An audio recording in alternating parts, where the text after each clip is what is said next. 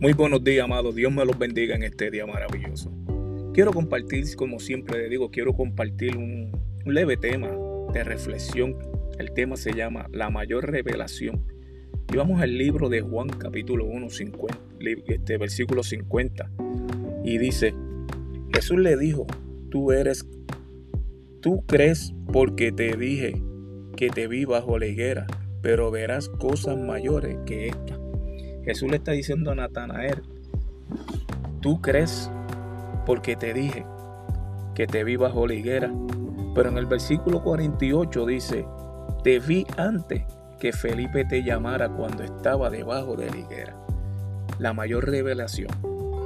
Aquí se ve cómo Dios le revela a Natanael que lo había visto antes que Felipe lo llamara.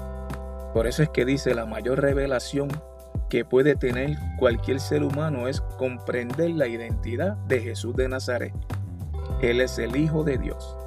Él es el Creador manifestado en la carne. él es la fuente de la vida en forma humana que vino a destruir el poder de la muerte, muriendo a la humanidad. Esa revelación vino Jesús, fue revelado que fue que vino a morir por ti por mí. Pero cuando Juan el Bautista lo bautizó, que descendió esa paloma como el Espíritu Santo, que oyó una voz que dijo, ese es mi hijo amado. Ahí es una revelación mayor del reino de Dios. Y aquí cuando le dice a Pedro, tú, ¿cuál, cuando Pedro supo que era Jesús, su respuesta fue, tú eres el Hijo de Dios viviente. Y Jesús le dice que era bendecido porque el Padre mismo se lo había revelado. Nosotros, si no tenemos revelación de Dios, muchos de nosotros no le servimos a Cristo por diferentes situaciones, otros le servimos. Pero hemos nosotros, hemos tenido esa revelación del reino de Dios hemos tenido ese encuentro o esa visión. Nosotros a veces le servimos a Dios porque lo hemos oído, porque su palabra nos llama al arrepentimiento al perdón de los pecados para tener una vida eterna.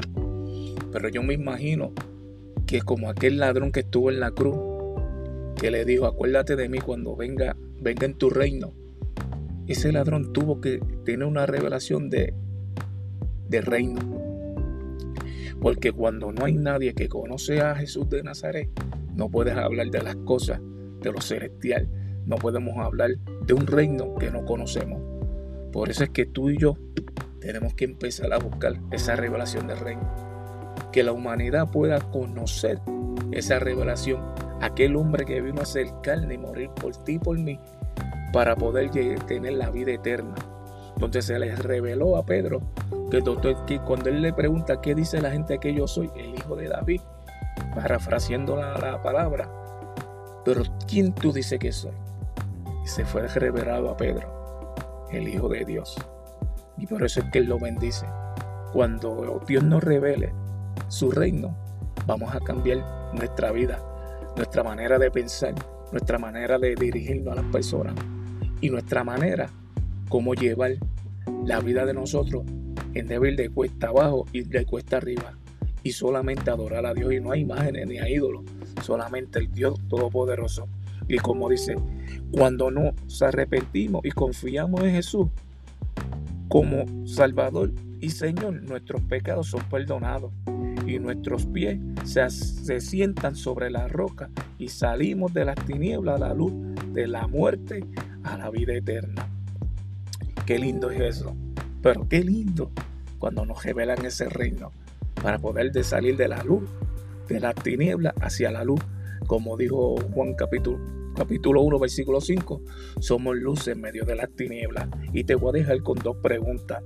¿Estoy viviendo mi vida conforme a la verdad de la escritura? Esa es una. ¿O tomaré todo, todos los pensamientos y decisiones de hoy en esa luz? Solamente que el Padre nos ayude a edificar cada aspecto de mi vida sobre la roca. Dios me los bendiga.